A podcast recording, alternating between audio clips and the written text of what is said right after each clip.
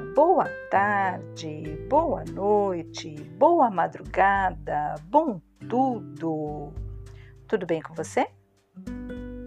Seja bem-vindo, seja bem-vinda ao episódio número 31 do podcast Fátima Lima Insights. Todo amor sadio é condicional. À primeira vista, essa frase deve te parecer um tanto estranha e o nosso impulso é pensar que houve um erro na formulação da frase. Não, todo amor sadio é incondicional. Dentro da visão tradicional judaico-cristã, talvez. E talvez seja por isso que hoje em dia se desacredite tanto desse sentimento porque na prática, a história tem nos mostrado que sempre alguém sai machucado de alguma forma no final quando tenta praticar esse amor incondicional. E também talvez seja por isso que haja tanta culpa no coração das pessoas. E então elas adoecem.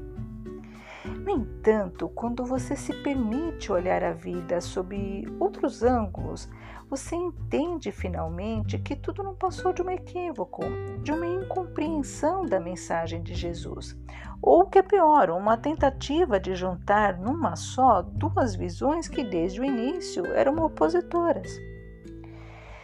Se observar de forma imparcial, livre das condições impostas pelas tradições religiosas, você verá que o amor que Jesus exemplificou é total e absolutamente condicional.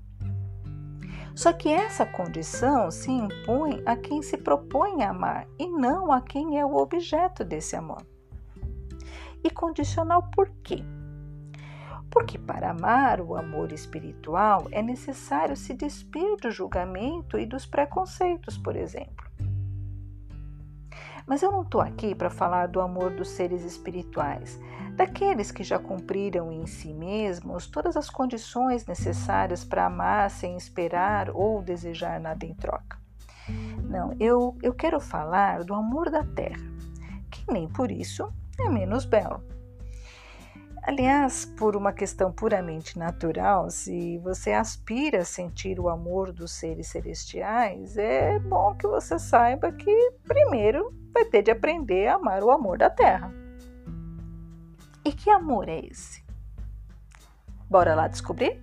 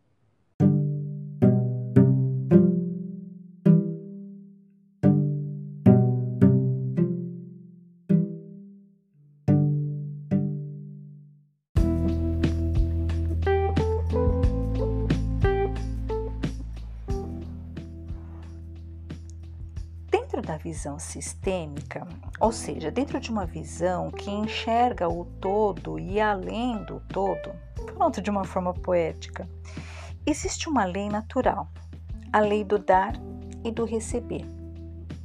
Assim como as leis da hierarquia e do pertencimento, o dar e receber mantém o equilíbrio e a ordem dentro dos diversos sistemas que compõem a humanidade como um todo.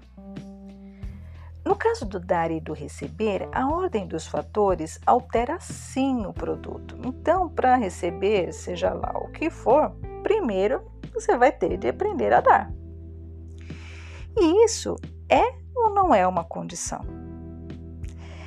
Mas se você dá mais do que recebe de volta, se nessa relação não há reciprocidade, a balança da vida entra em desequilíbrio e daí a coisa desanda.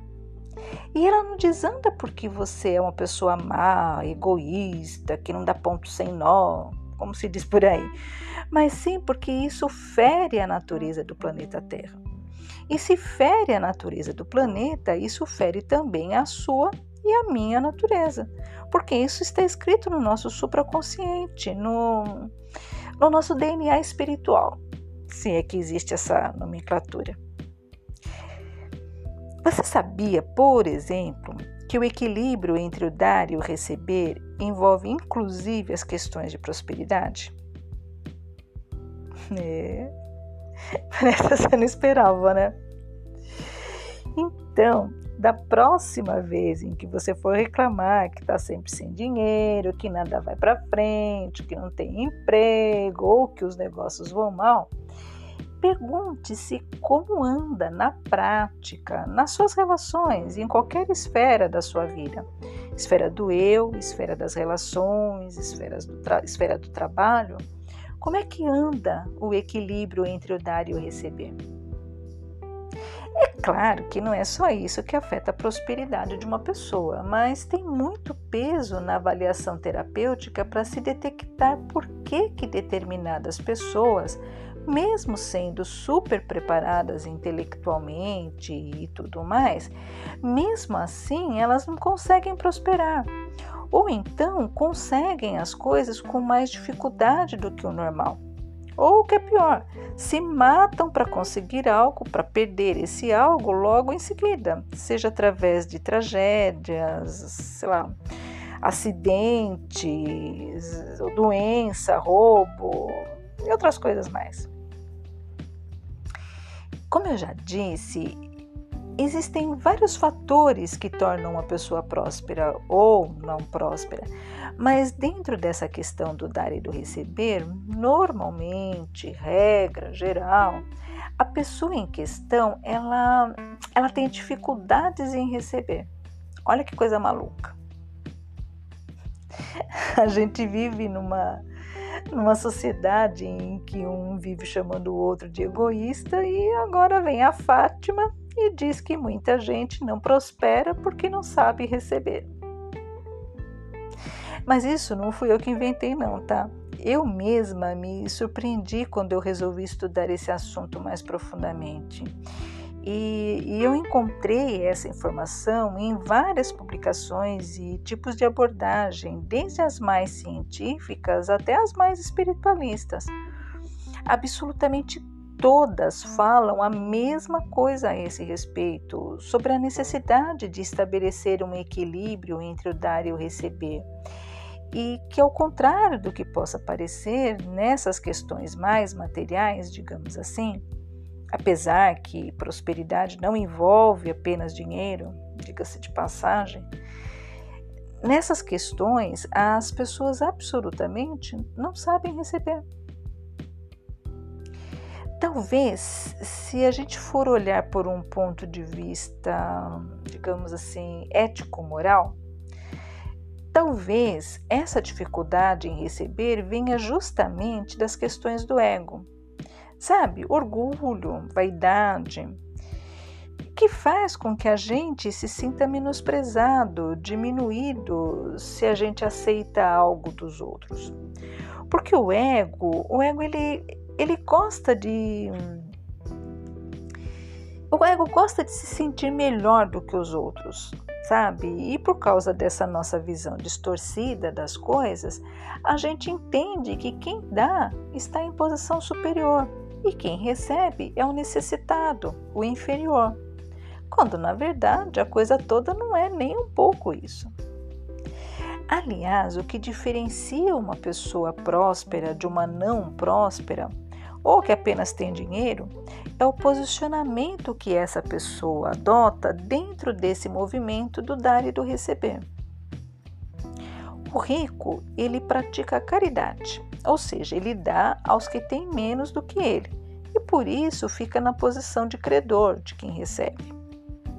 Já o próspero, ele pratica generosidade, Ou seja, ele sempre dá a mais do que o solicitado e nunca porque o outro precisa, precisa, sabe? Mas porque ele quer agradecer na forma material tudo que a vida lhe deu. Independente de das condições do outro. Ele não sabe. Você consegue perceber a diferença da postura? E só para te cutucar um pouquinho, eu te pergunto: quando Jesus dizia que era para gente dar sem olhar a quem, não julgar, se o teu vizinho lhe pedir a capa, dê também a túnica, só para citar alguns ensinamentos, ele estava nos ensinando a caridade ou a generosidade? O que, que você acha? Agora, sobre a prosperidade, para o ano que vem, eu estou preparando um material bem rico. Eu só não sei ainda se eu vou publicar em forma de podcast ou se eu vou publicar nas minhas redes sociais. Então, se, se esse é um assunto que te, te interessa, né, fica atento e continua acompanhando o meu trabalho, que tem bastante novidades para o ano que vem, tá? Mas, voltando às questões do amor condicional,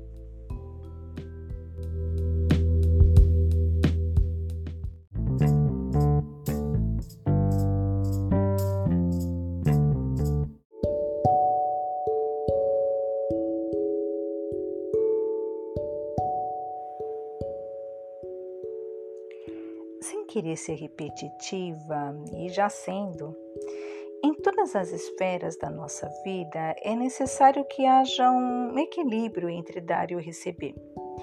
Você me dá algo, eu recebo com gratidão. E quando eu recebo algo de você, eu me torno uma espécie de devedora sua. Se eu respeito esse equilíbrio, na medida em que eu recebo de você, eu retribuo e te dou um pouco a mais e daí você se torna meu devedor. Na sequência, você me devolve o que eu te dei e acrescenta mais um pouco. E assim a vida flui constantemente e em abundância para nós dois. Esse dar não é necessariamente é, através de, de coisas materiais, tá?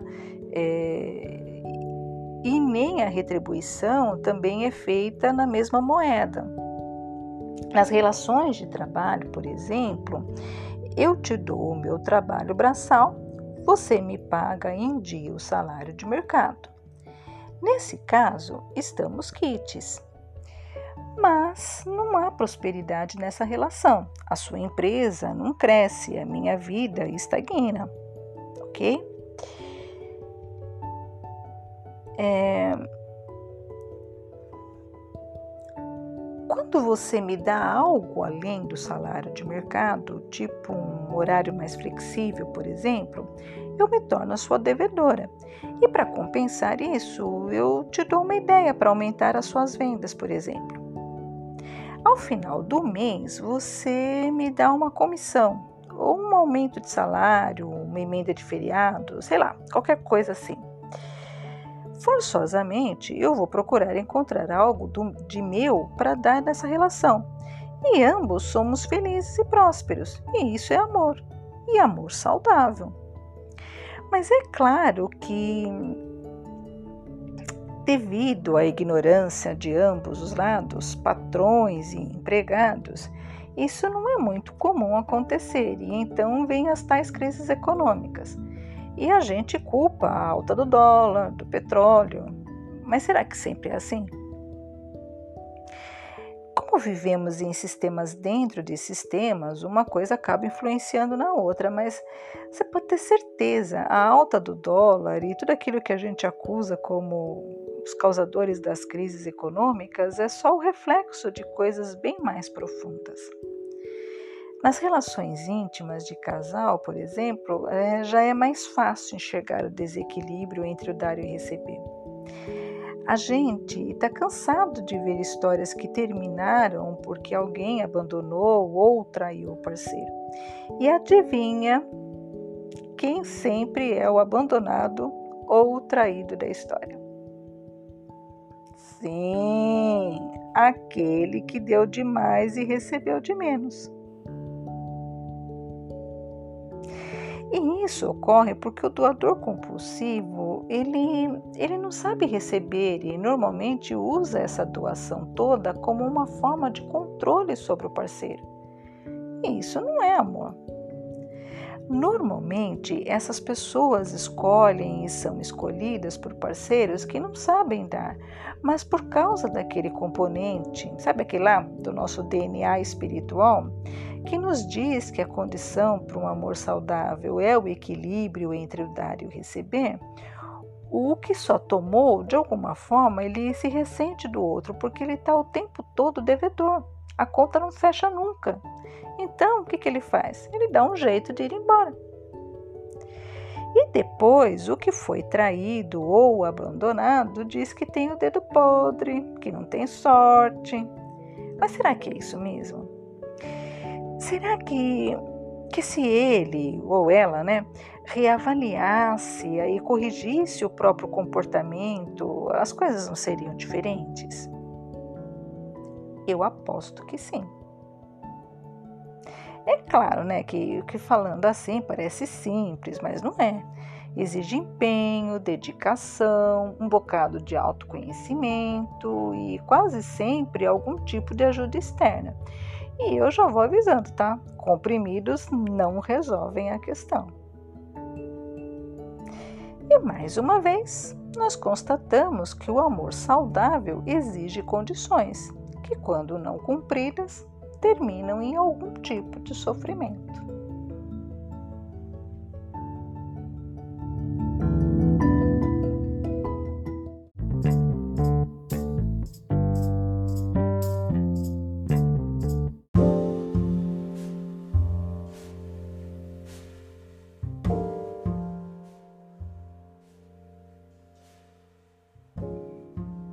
A única relação em que o dar e o receber, a conta não fecha nunca, por uma questão natural mesmo, mas que tem sim uma forma de compensação, é a relação entre pais e filhos.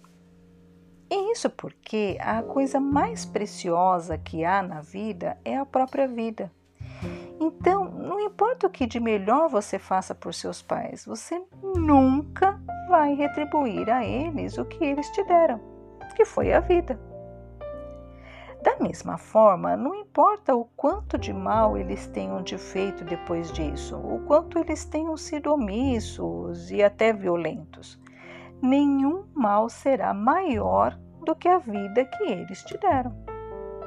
Portanto, e eu não posso perder a oportunidade de dizer isso aqui, filhos não perdoam os pais, porque só perdoa quem é superior quem é maior do que o outro, e filhos jamais serão maiores do que os seus pais. É a lei. E você pode se rebelar o quanto você quiser. É assim e pronto.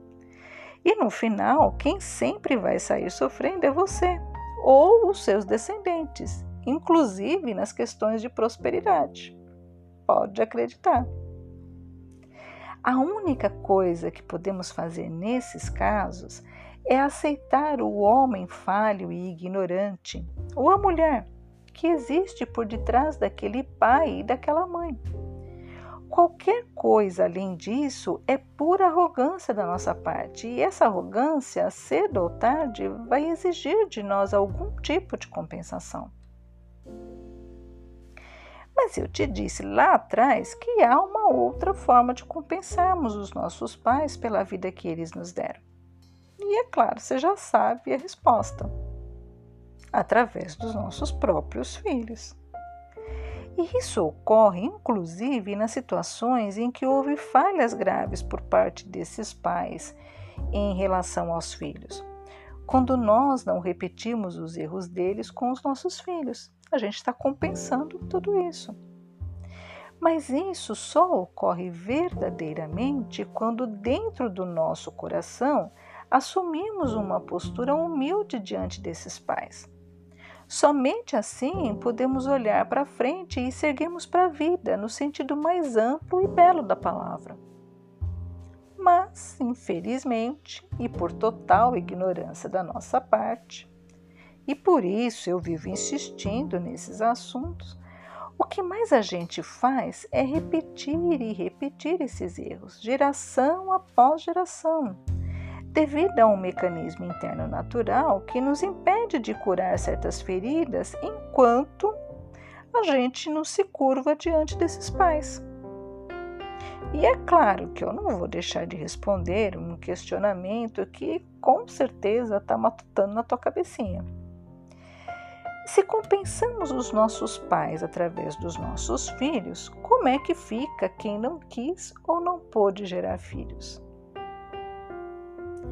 Nós compensamos através da nossa dedicação aos interesses da humanidade, seja através da profissão ou de trabalhos voluntários, ou até mesmo se dedicando aos membros do nosso sistema familiar como um todo, de forma generosa e desinteressada, né? E agora, analisando a questão sob esse ponto de vista, você concorda ou não concorda que todo amor sadio é condicional? Comenta aí, vai.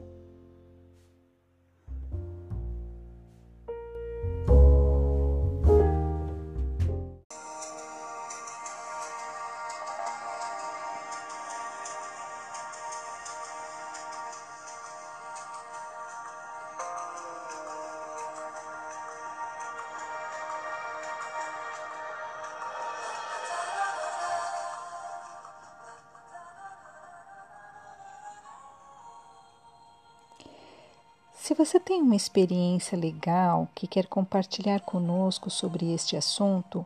Ou quer sugerir temas para os nossos próximos episódios, siga-nos pelas redes sociais e deixe lá o seu comentário em facebook.com/insights.fatimalima e no Instagram arroba fatimalima.insights. E se gostou, compartilhe Todo sábado tem um novo episódio aguardando você. Insights. A nossa bandeira é a liberdade de ser quem somos. Tenham todos um bom final de semana, muita luz e paz.